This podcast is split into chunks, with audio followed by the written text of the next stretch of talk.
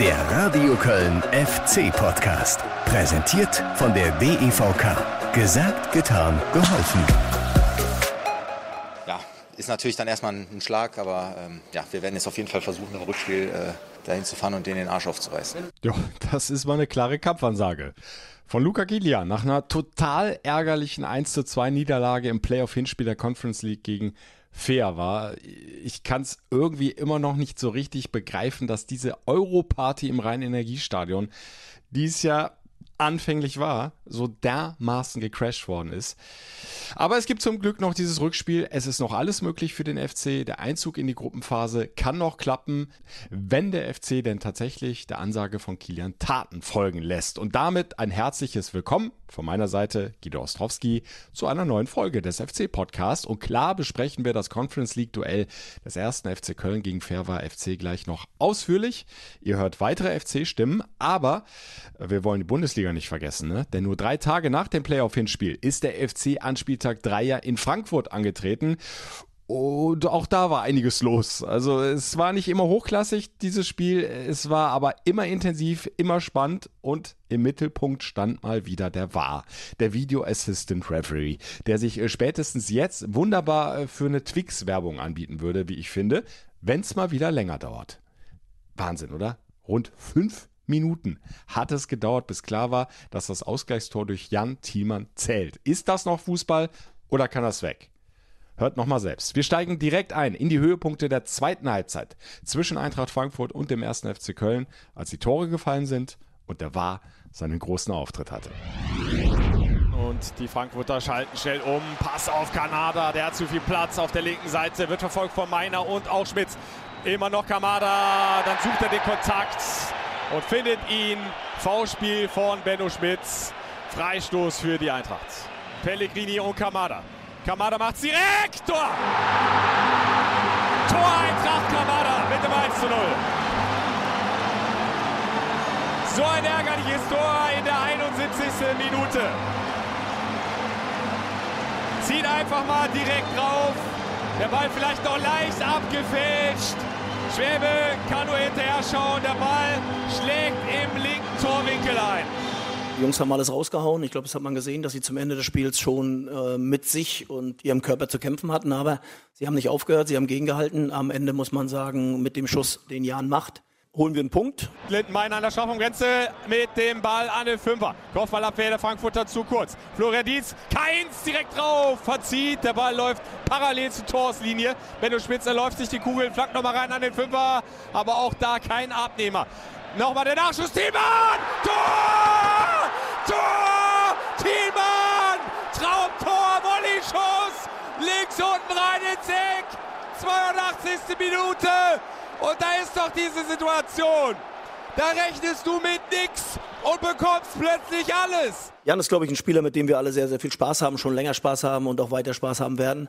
Äh, und in erster Linie, weil er alles raushaut. Das Tor wird allerdings nochmal gecheckt. Ich hoffe, da war jetzt nichts Irreguläres dabei. Es war so ein schöner Treffer. Der Videoassist schaltet sich ein. Fakt ist auch, dass, wenn wir uns das dann in Ruhe angucken, äh, es schon eine Abseitssituation war oder sein hätte können. Noch immer wird gecheckt. Bange Minuten für den FC. Also aus meiner Sicht steht da Florian Dietz knapp im Abseits, aber der Ball geht so ungefähr einen Meter vorbei an ihm. Er steht natürlich schon ein bisschen im Sichtfeld von Kevin Trapp. Ah, enge Entscheidung. Wenn das Tor nicht gezählt hätte, ähm, dann hätten wir uns nicht beschweren können. Immer noch wird gecheckt. Also so einen langen Videobeweis habe ich auch lang nicht mehr miterlebt. Da scheint sich keiner so richtig einig zu sein. Vielleicht blättern sie gerade in der Eile nochmal das Regelwerk durch und finden die richtige Seite nicht. Ich weiß es nicht. Abseits oder nicht? Tor für den FC, Ausgleich zum 1:1 oder nicht?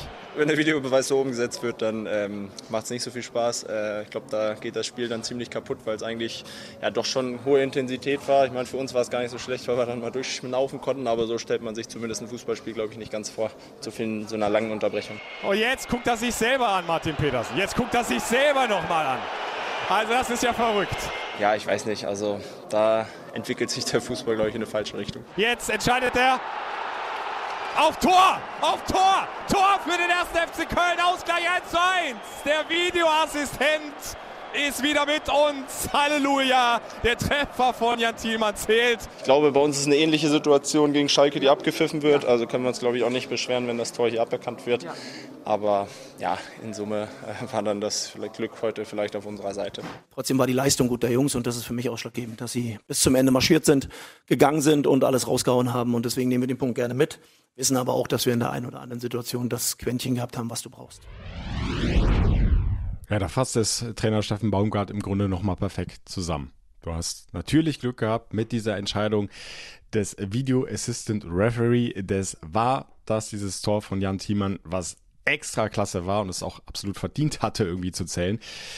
Ja, dass du das gut geschrieben bekommen hast, aber auf der anderen Seite hat die Mannschaft auch tatsächlich, äh, zumindest was das Kämpferische, das Läuferische betrifft, obwohl nicht mehr allzu viel im Tank war, äh, bei echt einer brutalen Hitze unten auf dem Platz alles rausgehauen, was eben noch möglich war.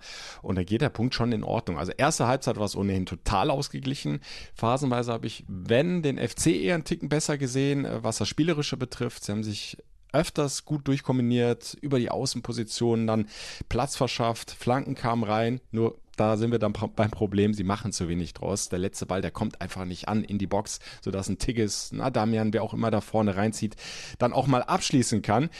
Da müssen sie sich noch deutlich steigern, denke ich. Äh, bis ins letzte Drittel sah das aber oft ganz gut aus. Sie hatten immer wieder auch gute Ballgewinne im Mittelfeld. Frankfurt fand ich da deutlich hektischer, fehlerbehafteter im Spielaufbau. In der zweiten Halbzeit ist es da ein bisschen eher auf äh, Seiten von Eintracht Frankfurt gekippt. Äh, da haben die mehr Druck nach vorne gemacht, aber finde ich zumindest bis zu dieser 71. Minute Freistoß von Kamada äh, auch nicht wirklich klare Torchancen ausgespielt. Also das lag jetzt nicht in der Luft, dieser Führungstreffer.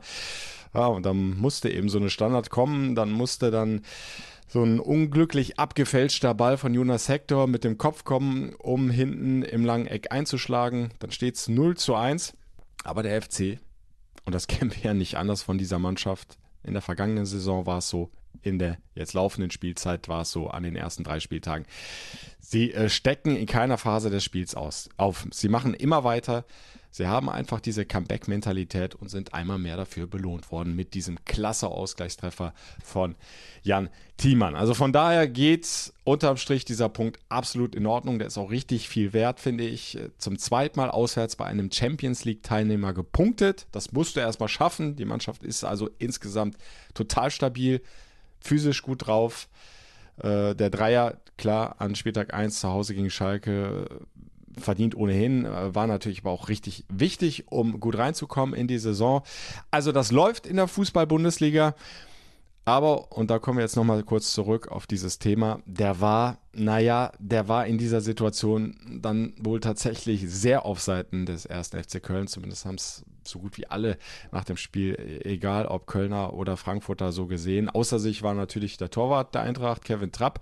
Äh, der hat die Welt nicht mehr verstanden, hat in Interviews nochmal klar erklärt, ich bin in meiner Sicht beeinträchtigt worden und wenn der Florian Dietz abseits steht, dann und, und eben vor meiner Linse, dann, dann muss das doch eben auch als Abseits gepfiffen und entschieden werden und dann darf der Treffer doch nicht zählen. Kann ich total nachvollziehen, äh, seine Sichtweise. Aber apropos Sicht, im äh, Nachhinein habe ich mir das dann auch noch zigmal angeguckt, aus verschiedensten Perspektiven, dieses Tor. Und wenn du es aus der Hintertorkamera-Perspektive betrachtest, diesen Treffer von Jan Thiemann, äh, dann siehst du, dass im Moment der Schussabgabe von Jan Thiemann Kevin Trapp sehr zentral auf der Linie steht und da durchaus Jan Thiemann fest im Blick hat. Der Einzige, der so ein bisschen vielleicht die Sicht schon mal einschränkt, ist äh, sein Innenverteidiger, der eigene Mann. Und erst danach, also noch weiter rechts verrückt, kommt dann Florian Dietz.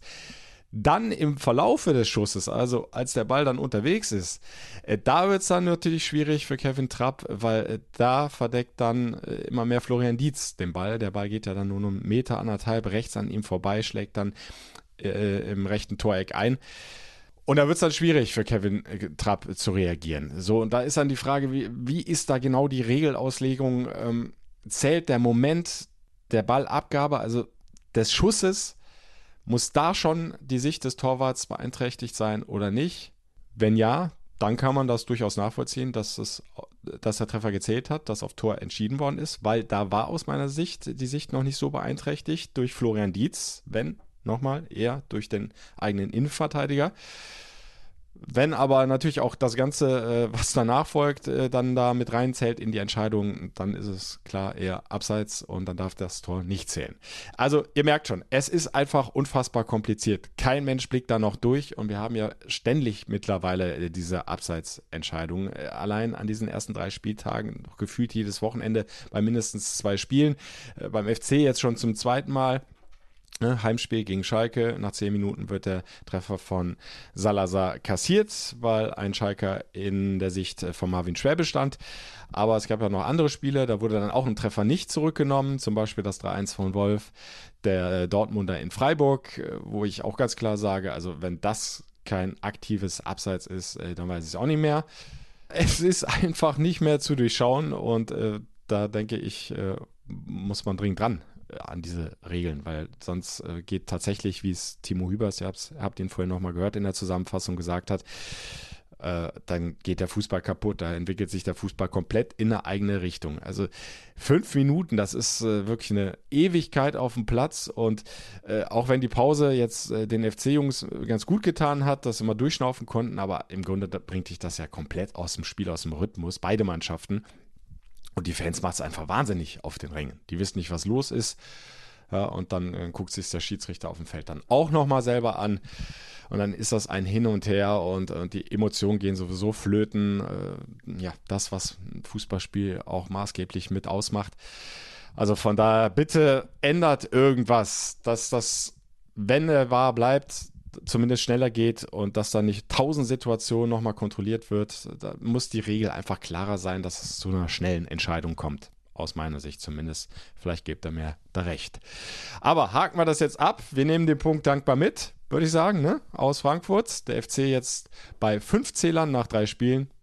Kannst du ein absolut positives Zwischenfazit ziehen, wie ich finde. Der FC in der Bundesliga noch ungeschlagen und wie gesagt, ganz wichtig, er hat einmal mehr seine Comeback-Mentalität gezeigt. Eine Mentalität, die der FC auch dringend dann in der Conference League im Playoff-Rückspiel braucht. Aber da reden wir gleich erst drüber. Bleiben wir noch kurz äh, bei der Eintracht beziehungsweise bei diesem Auswärtsspiel. Denn äh, wir hatten ja zwei Startelf-Debüts, die gefeiert wurden. Einmal von Matthias Olesen und einmal von Steffen Tigges. Beide standen erstmals von Beginn an auf dem Platz. Und äh, ich finde, Matthias Olesen, mit dem äh, beginne ich jetzt einfach mal, hat es äh, richtig klasse gemacht. Äh, wir müssen bedenken, der ist 21 Jahre jung. Der hat äh, vorher ja nur Regionalliga gespielt. Aber äh, ja, sich extrem schnell entwickelt, dadurch, dass er dann auch hochgerückt ist ins Profitraining. Hat seine ersten äh, Minuten unter Steffen Baumgart bekommen, ist immer eingewechselt worden an den ersten zwei Spieltagen. Da hat da schon überzeugt. Also Steffen Baumgart hat sich immer wieder positiv über ihn geäußert. Äh, er ist ja inzwischen auch luxemburgischer Nationalspieler. Obwohl er eigentlich gebürtiger Däne ist, in Kopenhagen zur Welt gekommen, Matthias Olesen. Naja, und da verwundert es jetzt nicht, dass nach diesem Startelf-Debüt ja wieder viele lobende Worte von Steffen Baumgart in Richtung Olesen kommen. Also den sehe ich jetzt schon seit einem halben Jahr richtig gut. Aber das, was er jetzt in, am Donnerstag schon gemacht hat, als er reingekommen ist, war überragend. Und die, muss man sagen, heute als Zehner in dem Stadion, in der Situation so aufzutreten, ähm, gefühlt fast jeder Ballermann kam, viele Laufduelle gewonnen, also Hut ab.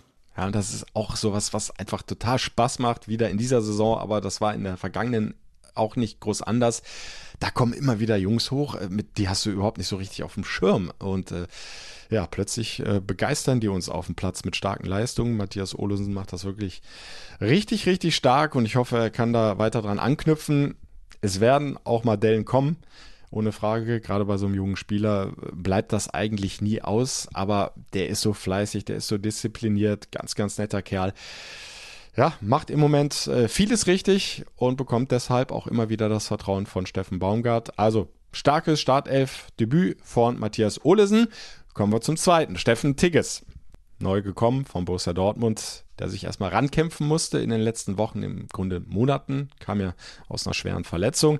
Da war klar, der kann nicht bei 100% sein zu Saisonbeginn, deshalb ist er auch erstmal Piano Schritt für Schritt rangeführt worden, wieder in, an die Profis, äh, an die Mannschaft von Steffen Baumgart, hat seine ersten beiden Einsätze dann auch erstmal in der Regionalliga gehabt, um ja, Spielpraxis zu sammeln.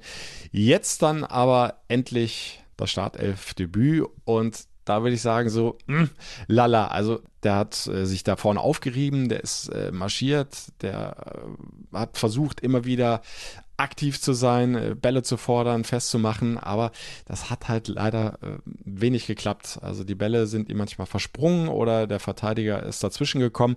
Er konnte wenig Bälle festmachen, äh, ablegen. Vorne im Torabschluss, ja, ist er nur einmal gefährlich geworden. In der ersten Halbzeit zum Ende als äh, ja, sein, sein Schuss aus kürzester Distanz dann noch gerade abgeblockt worden ist von einem Verteidiger, äh, zur Ecke geklärt worden. Aber ansonsten unauffällig. Das Startelfdebüt von Steffen Tigges. Aber nochmal, der kommt aus einer schweren Verletzung, der muss sich einfach wieder ranarbeiten, der braucht einfach immer wieder Spielpraxis und dann wird er auch zünden. Das ist zumindest meine Hoffnung und ganz sicher die von Steffen Baumgart. Äh, deswegen äh, würde ich die Kritik jetzt am Startelf-Debüt von Steffen Tigges mal eher flach halten. Ich glaube, bei Tigges sieht man, dass er noch ein bisschen den Rhythmus braucht. Ja, auch von den Abläufen her, aber das, deswegen haben wir ihn ja auch geholt. Er ist einfach ein Spieler, der mit sehr viel Mentalität auf dem Platz steht und, und dementsprechend alles raushaut. Und von daher Lief noch nicht alles rund beim Startelf-Debüt, ist noch steigerungsfähig, aber ich bin mir sicher, Steffen Tigges wird noch kommen. Und wir kommen jetzt hier im FC-Podcast und machen jetzt den Sprung von der Bundesliga zur Conference League, zum Playoff-Rückspiel in Ungarn bei Feava FC. Und wir haben über die Comeback-Mentalität gesprochen vorhin. In der Bundesliga hat das oft funktioniert, haben sie nach Rückständen immer wieder gepunktet und genau das brauchst du jetzt auch gegen Fairwa. Denn zur Halbzeit liegt der FC ja 1-2 hinten. Ja, oder wie es äh, Luca Kilian ausdrückt, nehmen wir gerne an dieser Stelle nochmal mit rein hier in den Podcast. Ja, ist natürlich dann erstmal ein Schlag, aber ähm, ja, wir werden jetzt auf jeden Fall versuchen, im Rückspiel äh, dahin zu fahren und den den Arsch aufzureißen. Ausrufezeichen. Der FC muss bei Fairwa das Rückspiel gewinnen, das ist klar, um noch in die Gruppenphase der Conference League einziehen zu können. Er liegt dann nach 90 Minuten mit einem Tor vorne. Gibt es Verlängerung, gegebenenfalls Elfmeterschießen. Bei zwei oder mehr Toren Vorsprung wäre der FC direkt weiter in der Gruppenphase. Die Auswärtstorregel gibt es ja nicht mehr. In diesem Falle ist es gut für den ersten FC Köln. Das also die Ausgangslage. Verloren ist da noch lange nichts, aber wir wissen alle, und da geht jetzt der Blick nochmal kurz zurück, der FC hätte sich das Leben einfacher machen können im Hinspiel. 20 Minuten lang war es die perfekte Europapokalparty. Es war eine überragende Stimmung im Rhein-Energiestadion schon vor dem Spiel. Und dann ist da von einer auf die andere Sekunde plötzlich alles in sich zusammengefallen. Und alle haben sich im Stadion angeguckt und haben die Welt nicht mehr verstanden. Aber hört nochmal selbst hier für euch die Zusammenfassung aus dem FC Radio. Playoff-Hinspiel der Conference League zwischen dem 1. FC Köln und Fairwa. Boah, wie sollst du da den Puls jemals wieder runterkriegen, die Gänsehaut wieder beruhigen? Also unfassbar, was sich hier abspielt im Rhein-Energiestadion. Die Hymne ist noch mal lauter gesungen worden als ohnehin schon bei den Bundesligaspielen und jetzt auf der Südkurve eine Choreo, äh, sowas habe ich auch noch nicht gesehen. Unten steht ganz groß Europa auffressen. In der Mitte ein Riesengeistbock, der die Zähne fletscht und daneben eine europäische Flagge. Das Auffressen, das sehen wir natürlich mal rein sportlich in diesen Zeiten ganz wichtig. Und alle FC-Fans auf der Südkurve halten rote glänzende Folien hoch, sind ja ohnehin alle in Rot gekommen. Es ist beeindruckend, was sich hier gerade abspielt, denn es ist ein besonderes Spiel, es ist ein besonderer Tag, ein besonderer Abend. Es ist die Rückkehr nach Europa auf die internationale Bühne. Playoff Conference League gegen Fairwa FC. Hector sichert den Ball ab in der eigenen Hälfte. Spielt hinten rein auf Marvin Schwäbe. Der muss jetzt lang spielen, weil er weit rauskommen musste aus dem Strafraum. Aber der FC holt sich den zweiten Ball. Lubicic schön tief gespielt. Und Dietz allein aufs Tor zu. Auf Goratschew. Florian Dietz. Tor!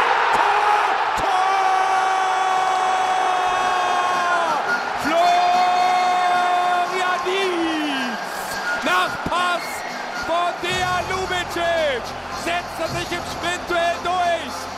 Kommt schon fast ins Fliegen, behält dann aber noch die Bodenhaftung. im 1-1-Duell gegen Keeper Daniel Kovace. Ich glaube, den hat er sogar getunnelt. Wie auch immer, der Ball ist drin und völlig verdient in der 14. Spielminute die 1-0-Führung für den ersten FC Köln. Haben sehr, sehr gute ersten 20 Minuten gehabt, dann kriegen wir eine rote Karte. Und der nächste lange Ball. Ah, missglückte Kopfballabwehr von Hübers und das gibt die Chance für Fairwa und ein Foulspiel. Und das gibt die gelbe Karte. Ich hoffe, die gelbe Karte. Nein, rot, rot gegen Jeff Chabot wegen Notbremse. Rote Karte gegen Jeff Chabot. Der Schiedsrichter interpretiert das als Notbremse. Ich glaube, wir müssen lernen, dass es unnötig ist, in der Situation Hop oder Top zu spielen, weil Jeff wollte den Ball spielen. Aus meiner Sicht hätte man das vielleicht auch anders lösen können, indem man mitläuft. Und viel wichtiger, man könnte auch unserem Torwart vertrauen, dass er vielleicht eine 1 gegen 1 Situation hält. So gehst du natürlich, wie soll man sagen, nicht nur mit der Bürde einer roten Karte ins Rennen, sondern danach hat es ja dann auch gleich zweimal, das heißt ja nicht, dass man gleich zwei Gegentore kriegt. Aber die haben wir halt gekriegt und damit wird die ganze Aufgabe dann schwieriger. Und Nego treibt an über die rechte Seite. Flanke kommt an den Fünfer, Kopfball, Latte, Tor! 1 zu 1 Ausgleich für Ferber. 32. Minute das 1 zu 1. Und Achtung, Fairwa kommt. 25 Meter vor dem gegnerischen Tor. Dardai mit dem linken Fuß. Tor. Tor Dardai 2 zu 1. 40. Minute. Jetzt treffen die aber auch jeden Schuss hier. Palko Dardai, halblinke Position, jagt den Ball unter die Querlatte. Es heißt 1 zu 2. Es ist irgendwie gar nicht zu glauben. Plötzlich Totenstille hier im Rhein-Energiestadion, nachdem wir in den ersten 20 Minuten eine Party erlebt haben. Eine Europapokalparty. In der zweiten Halbzeit konnten wir die Jungs dann besser stellen. Das ist dann auch das, wo ich dann immer sage, wo auch der Trainer noch lernen muss.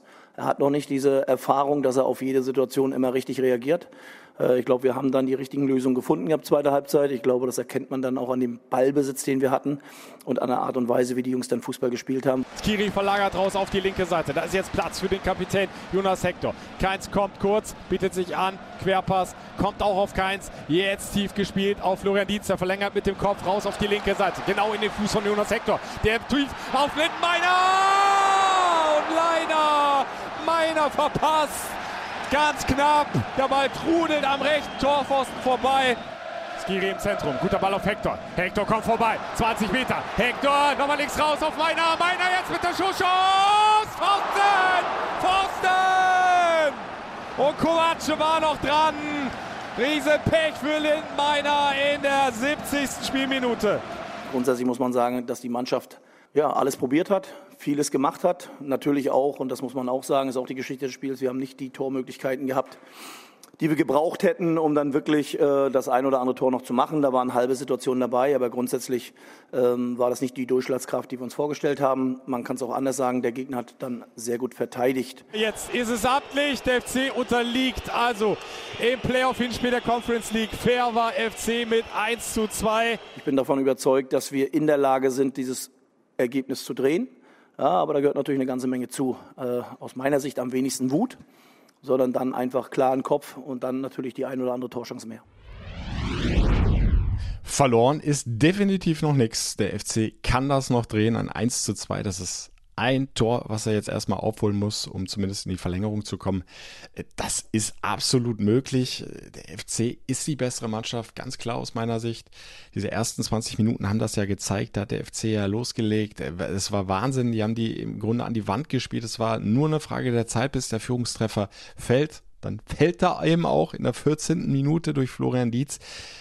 Ja, und das äh, Rhein-Energiestadion steht zum ersten Mal komplett Kopf, aber äh, diese Entwicklung, auch schon mit der Wahnsinnsstimmung vorher, war vielleicht dann auch so ein bisschen genau das Problem. Das war alles so am Anschlag, diese Euphorie. Und, und du musstest ja das Gefühl haben, dann auch als Spieler auf dem Platz, das läuft hier von uns, für uns. Das kann gar nicht schiefgehen. Wir sind hier die klar bessere Mannschaft. Wir führen. Wir haben die 46.000 Fans im Rücken. Hier kann es nur den einen Sieger geben und der ist der erste FC Köln. Und dann kommt eben diese Situation mit der roten Karte und das ist dann wie, wenn du den Stecker ziehst. Auf einmal gehen die Lichter aus und alles ist nicht mehr so wie vorher. Die Ordnung passt überhaupt nicht mehr beim FC und ja, du fällst ja von so einem riesigen Energielevel dann erstmal kurz runter. Und genau diese Phase hat war ausgenutzt, zwei Tore gemacht. Da muss man sagen, Kompliment. Also das musste dann auch erstmal so schaffen. Das haben wahrscheinlich auch die wenigsten war zugetraut, aber sowohl der Kopfballtreffer nach Flanke von der rechten Seite als dann eben auch diese Einzelaktion von Dardai, dieser satte Schuss oben links in den Giebel hat, glaube ich, noch leicht den Innenpfosten touchiert, der Ball. Das war schon äh, große Klasse. Da haben sie dann äh, schon wie eine Spitzenmannschaft plötzlich agiert, die Jungs von Michael Boris. Und da musste wahrscheinlich der Trainer selbst äh, sich mal die Augen reiben. Was ist denn hier los im Rhein-Energiestadion? Ja, dann führen die plötzlich 2-1 und dann sammelst du dich eben in der Halbzeitpause, versuchst nochmal alles reinzuwerfen, um in den zweiten 45 Minuten das Ding äh, noch zu drehen, trotz Unterzahl. Und der FC hat es im Grunde ja auch nicht schlecht gemacht, war mit zehn Mann klar die bessere Mannschaft, hat vier, war auch da teilweise hinten reingedrückt. Nach vorne kam die im Grunde ja gar nicht mehr. Ich kann mich nicht an eine klare Torchance erinnern in der zweiten Halbzeit. Aber es hat dann eben nicht gereicht. Da fehlte dann die Durchschlagskraft, wie Steffen Baumgart äh, gesagt hat, äh, die klaren Tormöglichkeiten. Da müssen sie zulegen im Rückspiel, aber 11 gegen 11 sieht das dann eben auch wieder anders aus. Aber von der mentalen Herangehensweise äh, da solltest du vielleicht deine Lehre ziehen aus dem Hinspiel, dass du eben nicht mit dieser vielleicht übersteigerten Euphorie und äh, ja, mit diesem Drang, wir wollen die hier quasi zerlegen, ins Spiel gehst. Äh, so ähnlich zumindest äh, sieht es der Geschäftsführer Christian Keller, äh, den ich heute Dienstag Vormittag zusammen mit Kollegen am Geisbockheim sprechen konnte. Also ich finde, die wichtigste Lehre ist für mich, die Erwartungshaltung auf einem vernünftigen Maß zu halten. Ich hatte den Eindruck, vor diesem Hinspiel, wir denken, wir spielen jetzt Champions League Finale und wir müssen unbedingt ähm, da jetzt den Grundstein legen, um in die Gruppenphase einzuziehen, weil es jeder unbedingt wollte. Also jeder Spieler, jeder Trainer, jeder drumherum. Ähm, natürlich glaube ich auch jeder Zuschauer im Stadion. Es war also in meiner Warnung brutal laut, so laut wie ich es jetzt noch nie erlebt hatte, seit ich da sein darf.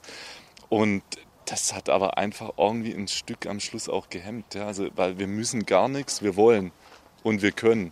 Aber müssen tun wir nicht. Ja? Also wir wollen in die Gruppenphase, wir können es auch, weil wir, glaube ich, die bessere Mannschaft auch haben, aber müssen tun wir es nicht. Ja? Und dann spielst du vielleicht auch nochmal in den entscheidenden Situationen ein Stück weit befreiter auf, wenn du nicht denkst, du musst unbedingt. Ja? Und das ist für mich ein ganz, ganz wichtiges Learning. Ja? Also vielleicht ein Tick mehr Lockerheit mit auf den Platz nehmen. Auch wenn das so einfach gesagt ist, äh, du liegst jetzt 1 zu 2 zurück, aber es bringt auch jetzt im Rückspiel nichts, da wieder äh, wie die Feuerwehr anzurennen und dann fängst du dir vielleicht direkt am Anfang einen blöden Konter und liegst 1-3 hinten. Also du musst irgendwo schon auch kühlen Kopf bewahren und äh, nicht zu verbissen an die Sache rangehen. Du hast 90 Minuten Zeit, um diesen einen Treffer erstmal aufzuholen, um dich zumindest in die Verlängerung zu retten. Und wenn du den einen erstmal erzielt hast und es bleibt beim, hoffentlich, bleibt beim 11 gegen 11, äh, dann ist der FC natürlich in, die Lage, in der Lage, auch Treffer Nummer 2 und 3 nachzulegen und das Ding dann vielleicht innerhalb der 90 Minuten für sich zu entscheiden. Aber fair war, wir haben das eben gesehen, in dieser Wackelphase des ersten FC Köln ist durchaus in der Lage, auch zu kicken und konstruktiv und erfolgreich nach vorne zu spielen. Also du musst natürlich hinten defensiv stabil bleiben, darfst dir auf keinen Fall nochmal so einen Patzer erlauben. So eine Übersprungshandlung äh, wie die von Jeff Chabot in der 20. Minute, weiß er selbst, hat der Trainer, ihr habt es äh, vorhin gehört, in der Zusammenfassung auch nochmal angesprochen. Ja, einfach mitlaufen in dieser Aktion. Darauf hoffen, dass dann auch der Torwart vielleicht zur Not für dich rettet oder der Stürmer halt vorbeischießt, ja, weil er vor dieser Kulisse dann doch äh, die Hose ein bisschen voll hat. Was auch immer. Es war unnötig, da so hinzugehen und ja, das hat das Ganze dann eben eingeleitet, dass das Spiel so gekippt ist. Aber jetzt bin ich schon wieder im Hinspiel. Äh, wir wollen über das Rückspiel reden, über die Chancen des ersten FC Köln. Christian Keller hat das, glaube ich, ganz gut äh, angesprochen, diese psychologische Herangehensweise, die es dann eben auch braucht in diesem entscheidenden Rückspiel. Der FC wird seine Lehren aus der 1 zu 2 Heimniederlage gezogen haben und es dann hoffentlich besser machen in Ungarn. Für Fair war es natürlich eine historische Chance. Äh, in, der, in den Quali-Runden, die sie ja schon gespielt haben über die Jahre, haben sie es äh, zuletzt nie geschafft, dann tatsächlich mal in die Gruppenphase einzuziehen. Sie sind in der vergangenen Saison Vierter geworden in Ungarn. Also sicherlich nicht die Top-Mannschaft in ihrem Land, aber sie stehen jetzt zur Halbzeit tatsächlich vor dem Einzug in die Gruppenphase der Conference League. Und das werden die sich nicht nehmen lassen wollen. Da werden die alles mobilisieren und sie haben den Vorteil, dass sie am Wochenende in der Liga nicht spielen mussten. Äh, die ungarische Liga hat da diesen Spieltag einfach mal verschoben zugunsten von Ferva, sodass die Jungs von Michael Boris sich ausruhen konnten, regenerieren konnten, während der FC ja 97 Minuten Vollgas gehen musste in Frankfurt. Beim FC meckert da aber keiner, weder Steffen Baumgart, das hat er schon nach dem Spiel gegen Ferva, also nach dem Hinspiel gesagt. Äh, da wurde er nämlich genau darauf angesprochen am Dienstagvormittag nach dem äh, Training hat es dann auch Christian Keller nochmal gesagt. Das ist schön für die Spieler von Ferva, dass sie da ein bisschen Pause hatten. Wenn die ungarische Liga das machen kann, dann soll sie es halt machen. Wir sehen da keinen Wettbewerbsnachteil. Und hier in Deutschland, in der Bundesliga, wäre das auch gar nicht möglich gewesen, allein schon wegen der ganzen Fernsehrechte. Da kannst du nicht hingehen und mal eben sagen, äh, wir wollen dann doch Sonntag lieber nicht spielen, um uns auszuruhen für den Donnerstag, für das Rückspiel der Playoffs in der Conference League. Das funktioniert in Deutschland nicht, in Ungarn war es möglich. Also ausgeruht werden die zumindest sein, die Spieler von äh, Feava FC. Aber auf der anderen Seite, und da sind wir wieder bei der Psychologie, Jetzt haben die plötzlich was zu verlieren. Das war im Hinspiel nicht so. Da waren sie krasse Außenseiter, keiner hat ihnen was zugetraut. Und zack, gewinnen die plötzlich 2 zu 1. Aber jetzt hast du dann schon irgendwo die Erwartungshaltung, ja, wir spielen zu Hause im eigenen Stadion. Jetzt müssen wir auch den letzten Schritt gehen. Jetzt wollen wir rein in die Gruppenphase. Jetzt haben wir diese historische Chance. Das ist eben auch was, was du dann zu verlieren hast. Und das hat schon öfter dazu geführt, äh, dass Mannschaften dann verkrampft haben, dass sie dann doch nicht ihre Topleistung abrufen konnten und am Ende dann doch als Verlierer dastanden. Wir werden sehen, wie es kommt. Äh, ich freue mich äh, riesig auf jeden Fall. Das wird wieder ein richtig schöner Showdown in Ferva. Beziehungsweise die Stadt heißt ja Czechosferva. Ausgetragen wird das Spiel in der Mol Arena. Mol, der Sponsor von Ferva FC äh, passen nur 14.000 Zuschauer rein. Und wir können davon ausgehen, dass viele Plätze mit FC-Fans besetzt werden. 2700 Karten sind schon mal offiziell an den ersten FC Köln gegangen. Also mit denen können wir, denke ich, auf jeden Fall rechnen in Ungarn. Aber ich habe schon äh, aus allen möglichen Ecken gehört, dass sich Fans auf anderem Wege Karten besorgt haben hoffe, dass die dann auch tatsächlich reinkommen ins Stadion und nicht da plötzlich einen ungarischen Personalausweis vorzeigen müssen oder sonst was. Oder eine Vereinsmitgliedschaft von äh, Fairwa FC, was auch immer. Sodass, äh, ja, wenn es gut läuft, möglicherweise vier, 5000 FC-Fans sogar da sein werden. Also der FC selbst rechnet mit deutlich mehr als mit diesen 2700 Fans. Und dann äh, könntest du durchaus da für eine Heimspielstimmung sorgen. Dann ist definitiv jede Menge Unterstützung da die die Mannschaft von äh, Steffen Baumgart dann auch nochmal antreibt. Auf jeden Fall könnt ihr live dabei sein. 90 Minuten, wenn es sein muss, auch die 120 Minuten und wenn es absolut sein muss, ich hoffe nicht, dann auch noch das Elfmeterschießen. Also jedenfalls alles live über das FC Radio, fc-radio.de. Von mir an der Stelle schon mal der Hinweis. Vermutlich wird das direkt über die FC-App nicht funktionieren. Das hat technische Gründe. Fragt mich nicht, ich kann es euch nicht erklären. Habe nur gesagt bekommen, dass es voraussichtlich so sein wird. Also über die FC-App werdet ihr euch vermutlich nicht ins FC-Radio einklicken können, aber natürlich über die Adresse fc-radio.de. Und mit dem ersten FC Köln fiebern. Und dann hoffen wir, dass der FC das große Ziel dann tatsächlich auch erreicht, den Einzug in die Gruppenphase der Conference League und wir Minimum sechs weitere Spiele auf internationaler Bühne bekommen. Auslosung wird ja dann direkt am Freitag sein, also einen Tag später. Sollte es klappen mit dem Einzug in die Gruppenphase, wissen wir also dann wenig später auch schon, wo es den FC dann als nächstes so hintreibt kommen hoffentlich wieder ein paar sehr, sehr interessante Reisen bei rum. Ich werde übrigens äh, morgen im Flieger sitzen. Morgen Vormittag geht's los ab Köln und dann bin ich ja so am späten Mittag in Ungarn, Schrägstrich Budapest. Da habe ich dann mein Hotelzimmer. Dann geht es aber auch dann im Grunde schon am frühen Nachmittag nach Czechoslowakia.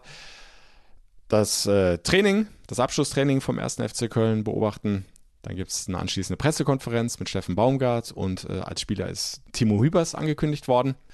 Ja, und am nächsten Tag zählt es dann, am Donnerstagabend, 19 Uhr. Mit ich bin mir sicher, einer großartigen Fanunterstützung dann auch in der Mol Arena und mit euch vor den Lautsprechern. Und dann kann doch eigentlich nichts schiefgehen. Dann dreht der FC das hoffentlich. Dann erleben wir die Comebacker von Steffen Baumgart auf ein neues. Und ich erinnere an der Stelle auch nochmal kurz an die Relegation. 0-1, Hinspiel verloren gegen Kiel, in Kiel 5-1, Bums, bist in der ersten Liga geblieben. Also, die Jungs haben das drauf und die Jungs werden es hoffentlich zeigen. Donnerstagabend, 19 Uhr, seid gerne live dabei mit dem Radio Köln FC Radio. Und am kommenden Wochenende ist natürlich wieder Bundesliga. Am Sonntag Heimspiel gegen den VfB Stuttgart. Auch da wird das Spiel selbstverständlich mit meiner Wenigkeit übertragen im FC Radio. Also, es wird dann nächste Woche auch wieder viel zu besprechen geben. Hoffentlich nur Gutes. Ein erfolgreiches Rückspiel in der Conference League und ein weiteres erfolgreiches Spiel in der Fußball-Bundesliga. Die nächsten Punkte bitte anschreiben. Bis dahin, habt eine schöne Restwoche. Wir hören uns. Madet Jod. Der Radio Köln FC Podcast. Präsentiert von der DEVK. Gesagt, getan, geholfen.